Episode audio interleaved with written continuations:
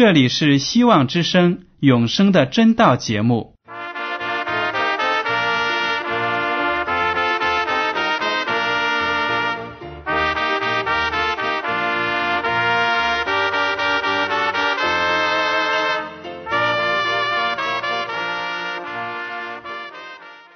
亲爱的听众朋友们，你们好，我是艾德，很高兴今天能和你们在永生的真道这个栏目中见面。耶稣说：“听上帝的话语，并且遵守的人是最有福气的。”所以，艾德现在能够通过电波和你们分享上帝的教导，感到十分快乐。我也希望众位弟兄姐妹。还有那些正在寻求真道的朋友们，也能够珍惜这段时光。大家不妨在手边准备好纸和笔，将今天讲到的要点和经文章节做些记录，以便过后自己再亲自查考圣经。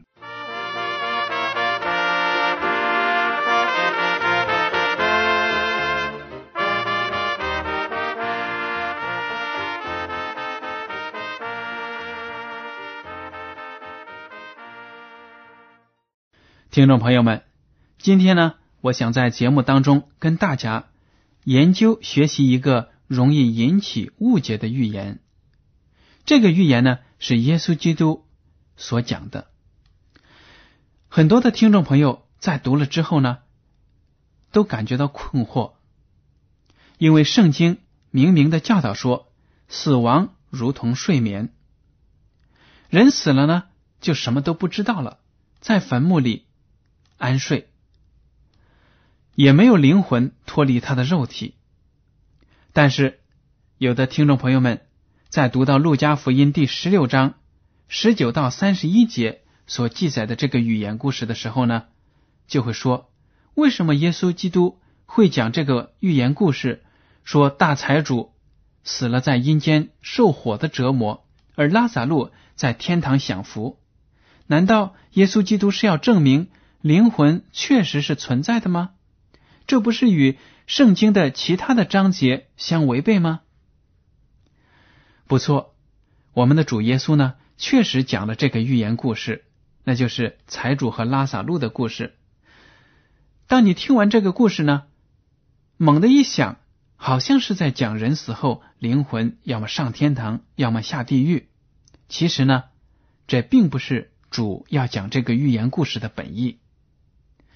我们今天呢，就来仔细的看一看这个故事，用圣经的列出的原则来对比一下，主为什么要用这个说法来讲这样一个故事，它的本意是什么？如果我们学会了用这样的方法来研究圣经，那么当我们遇到圣经中其他容易让人们产生争议、产生误解的事例或者经文的时候呢，我们就能够。在圣灵的帮助之下，通过认真的学习，来慢慢的解决问题。好了，我们来读一下耶稣基督所讲的这个寓言故事，记录在路加福音第十六章十九到三十一节。我来读一下：有一个财主，穿着紫色袍和细麻布衣服，天天奢华宴乐；又有一个讨饭的。名叫拉萨路，浑身生疮，被人放在财主门口，要得财主桌子上掉下来的零碎充饥，并且狗来舔他的疮。后来那逃犯的死了，被天使带去放在亚伯拉罕的怀里，财主也死了，并且埋葬了。他在阴间受痛苦，举目远远的望见亚伯拉罕，又望见拉萨路在他怀里。就喊着说：“我祖亚伯拉罕呢？可怜我吧！打发拉萨路来，用指头尖垫点水，凉凉我的舌头，因为我在这火焰里极其痛苦。”亚伯拉罕说：“儿啊，你该回想你生前享过福，拉萨路也受过苦，如今他在这里得安慰，你倒受痛苦。不但这样，并且在你我之间。”有深渊限定，以致人要从这边过到你们那边去，是不可能的，要从那边过到我们这边也是不能的。财主说：“我主啊，即使这样，求你打发拉萨路到我父家去，因为我还有五个弟兄，他可以对他们做见证，免得他们也来到这痛苦的地方。”亚伯拉罕说：“你们有摩西和先知的话可以听从。”他说：“我主亚伯拉罕呢？不是的。若有一个从死里复活的到他们那里去的，他们必要悔改。”亚伯拉罕说：“若不听从摩西和先知的话，就是有一个从死里复活的，他们也是不听劝。”这就是从主耶稣口里讲出来的寓言故事。故事呢讲的非常的生动，其中各个人物的对话也很丰富。听起来好像天堂和地狱的细节呢，都展现在我们的脑海里了。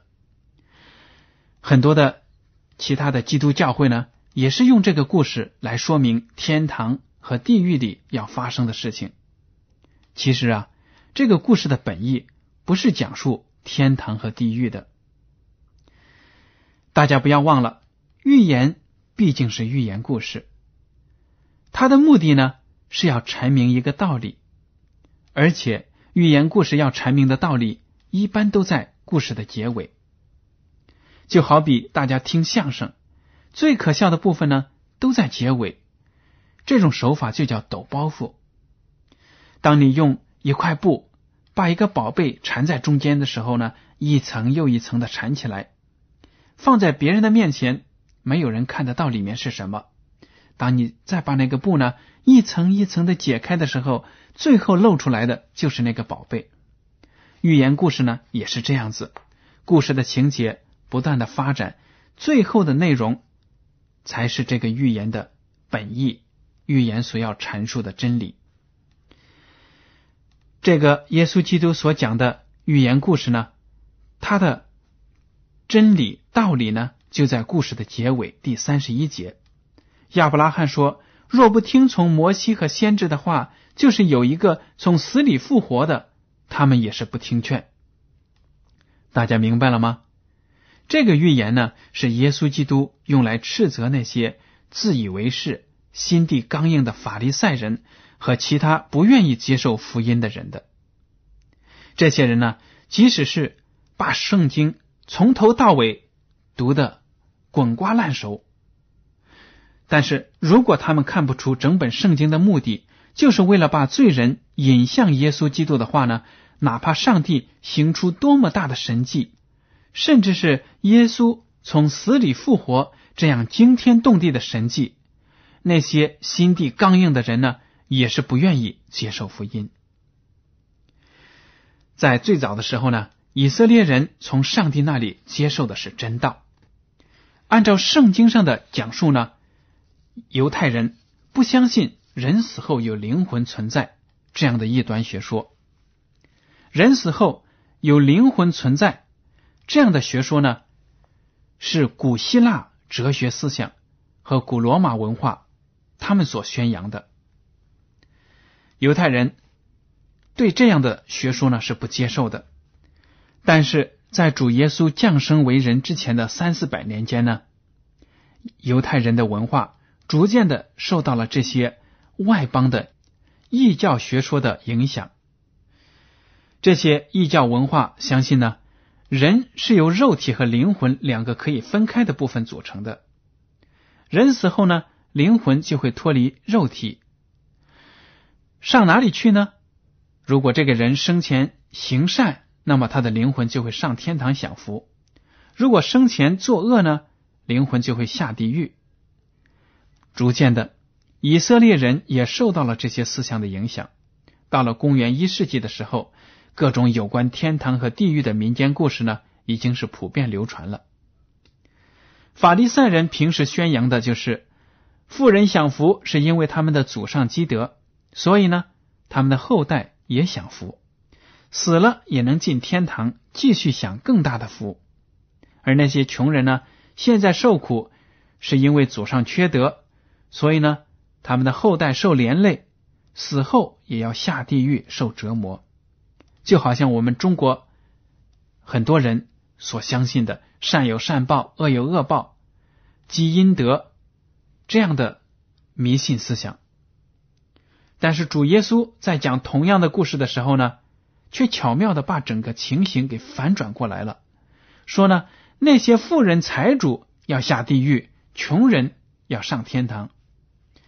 你说，当耶稣基督在讲这个寓言故事的时候，那些法利赛人和文士们听了，那些有钱的人听了，心中气愤不气愤呢？当然气愤。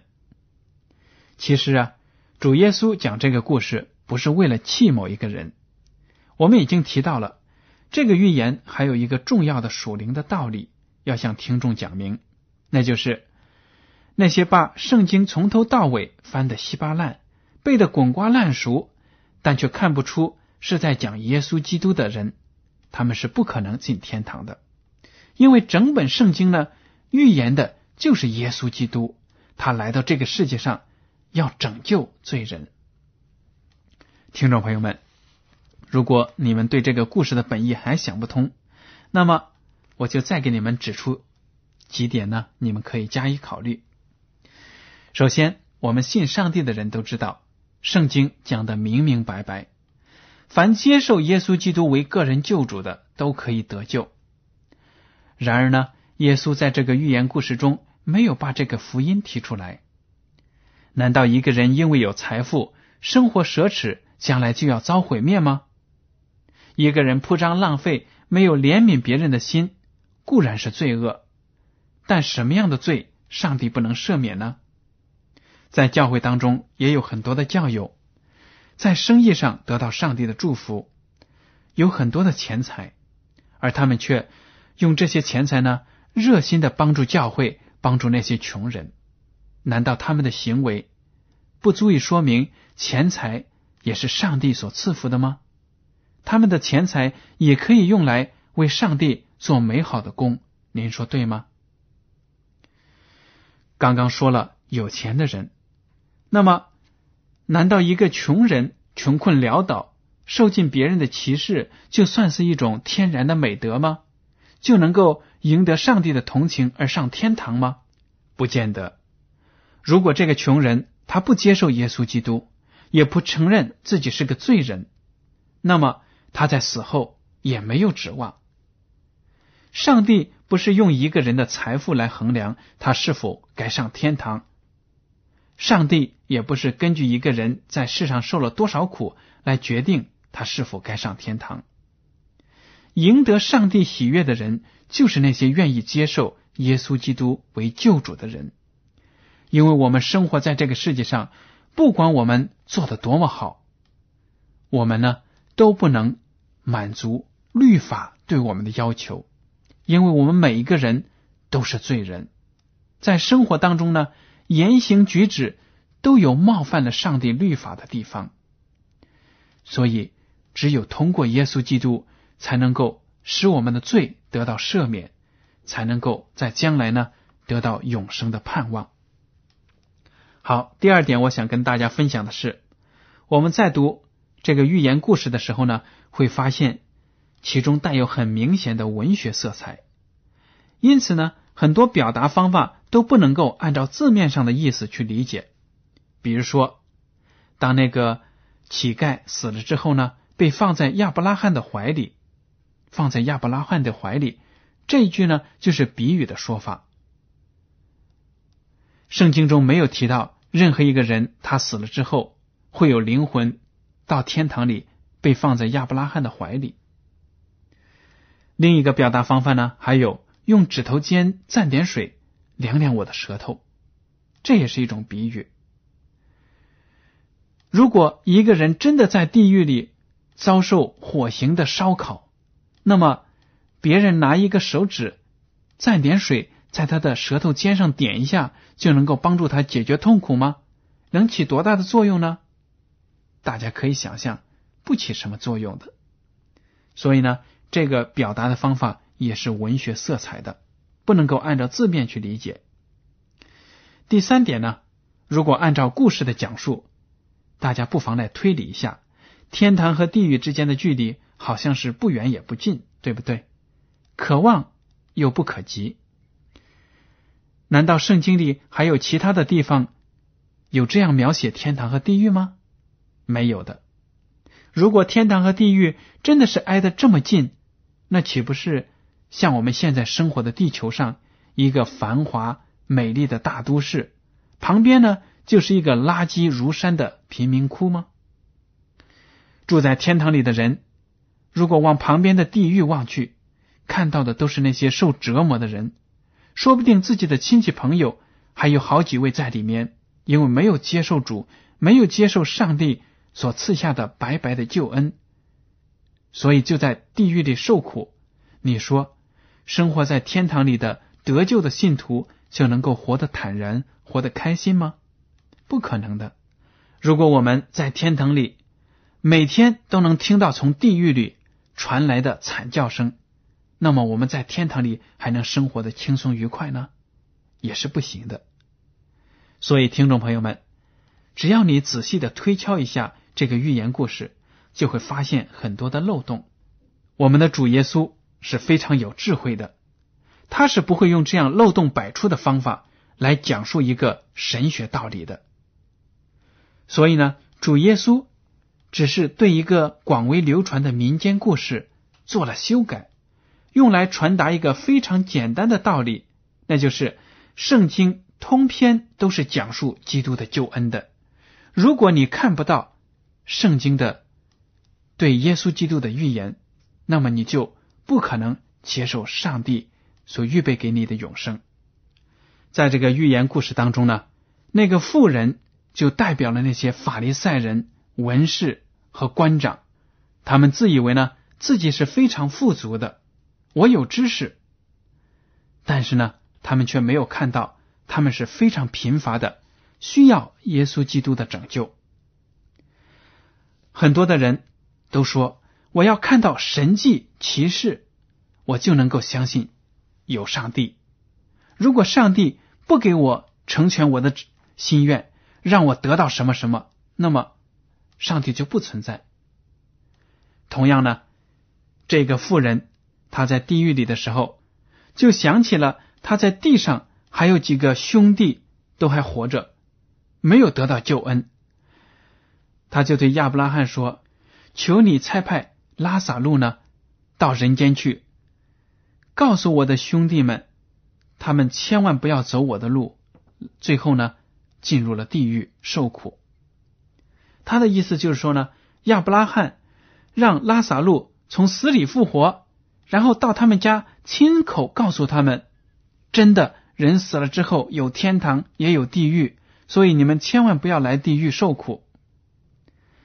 但是呢，亚伯拉罕就说了：“你们有摩西和先知的话可以听从，若不听从摩西和先知的话，就是有一个从死里复活的，他们也是不听劝。”这里所说的摩西和先知的话，指的就是当时犹太人所拥有的旧约圣经，因为当时的圣经呢，并没有现在的新约部分。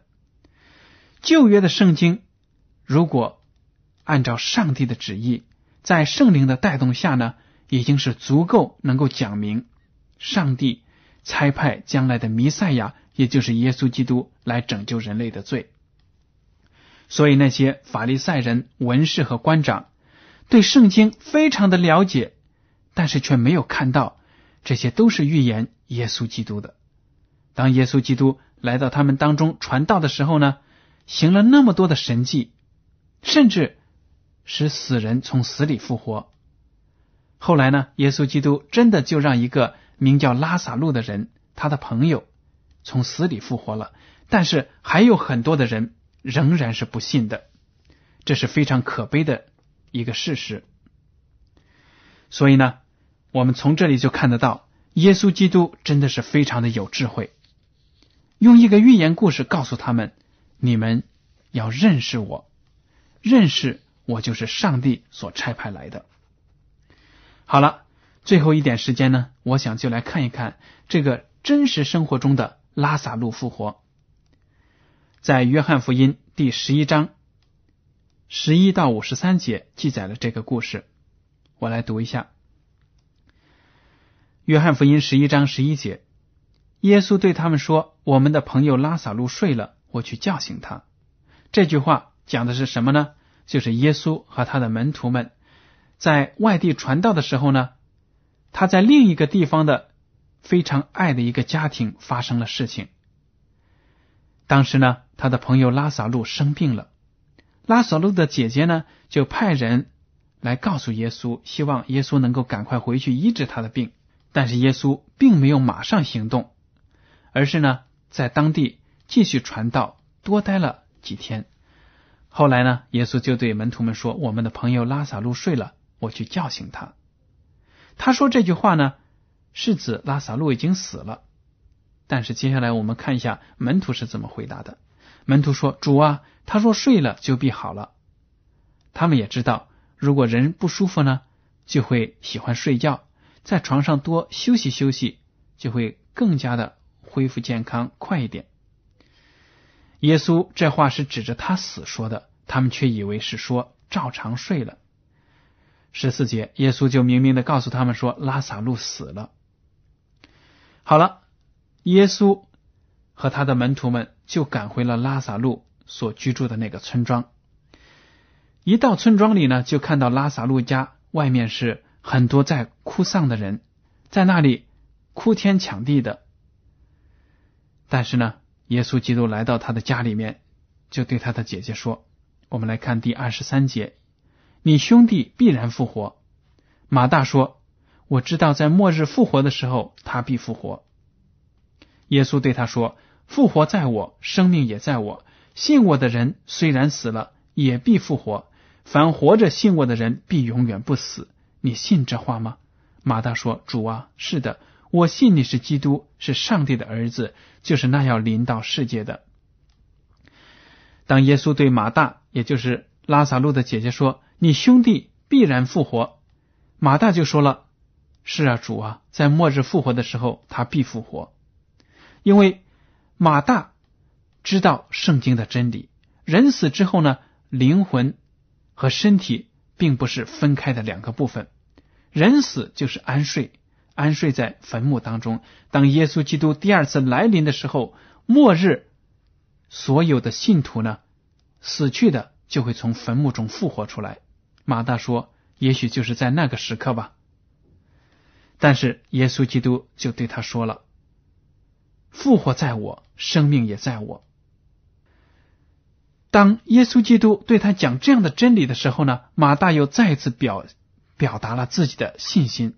他说：“主啊，是的，我信你是基督，是上帝的儿子。”好了，既然他表明了信心，耶稣就说：“你把我领到拉萨路所埋葬的那个坟墓那里去。”于是呢，他们一帮人都来到了拉萨路的坟墓。耶稣基督就叫他们把石头挪开，因为犹太人的坟墓呢是在山上。或者山丘上掏一个洞，这个洞呢也许很大，里面会放很多人的尸体，然后门口呢用一块大石头堵起来。耶稣基督就说：“你去把这个石头挪开。”很多的人呢当时就说：“不可能的，拉萨路已经死了四天了，恐怕这个时候呢尸体都要发臭了。”但是耶稣基督呢就说：“你们把石头挪开。”第四十一节，我们来看约翰福音十一章四十一节，他们就把石头挪开。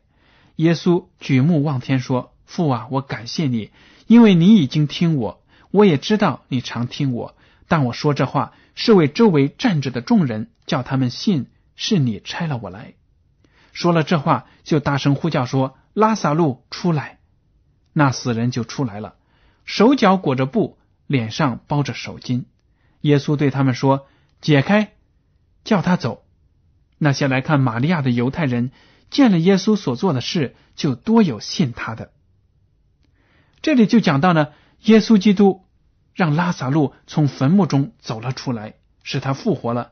因为这样的神迹呢，很多人就信了他。大家也注意这个细节：当耶稣说拉萨路出来的时候呢，那死人就出来了。如果当时人死了之后，灵魂和肉体分开，灵魂升入天堂，那么耶稣基督肯定会仰天祷告说：“天父啊，把拉萨路的灵魂给我送下来。”没有的，耶稣基督只是说：“拉萨路出来。”结果呢，在这个生命之主的呼召之下，拉萨路他的身体就复活了，从坟墓当中出来了。这是一个多么神奇的、多么奇妙的见证啊！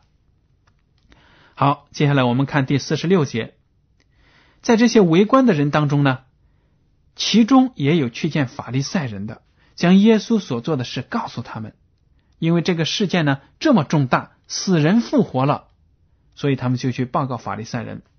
第四十七节，祭司长和法利赛人聚集公会说：“这人行好些神迹，我们怎么办呢？若这样由着他，人人都要信他，罗马人也要来夺我们地土。”和我们的百姓，内中有一个人名叫盖亚法，本年做大祭司，对他们说：“你们不知道什么，独不想一个人替百姓死，免得通国灭亡，就是你们的益处。”他这话不是出于自己，是因他本年做大祭司，所以预言耶稣将要替这一国死，也不但替这一国死，并要将上帝四散的子民都聚集归一。从那日起。他们就商议要杀耶稣。这里就提到祭司和法利赛人开会了。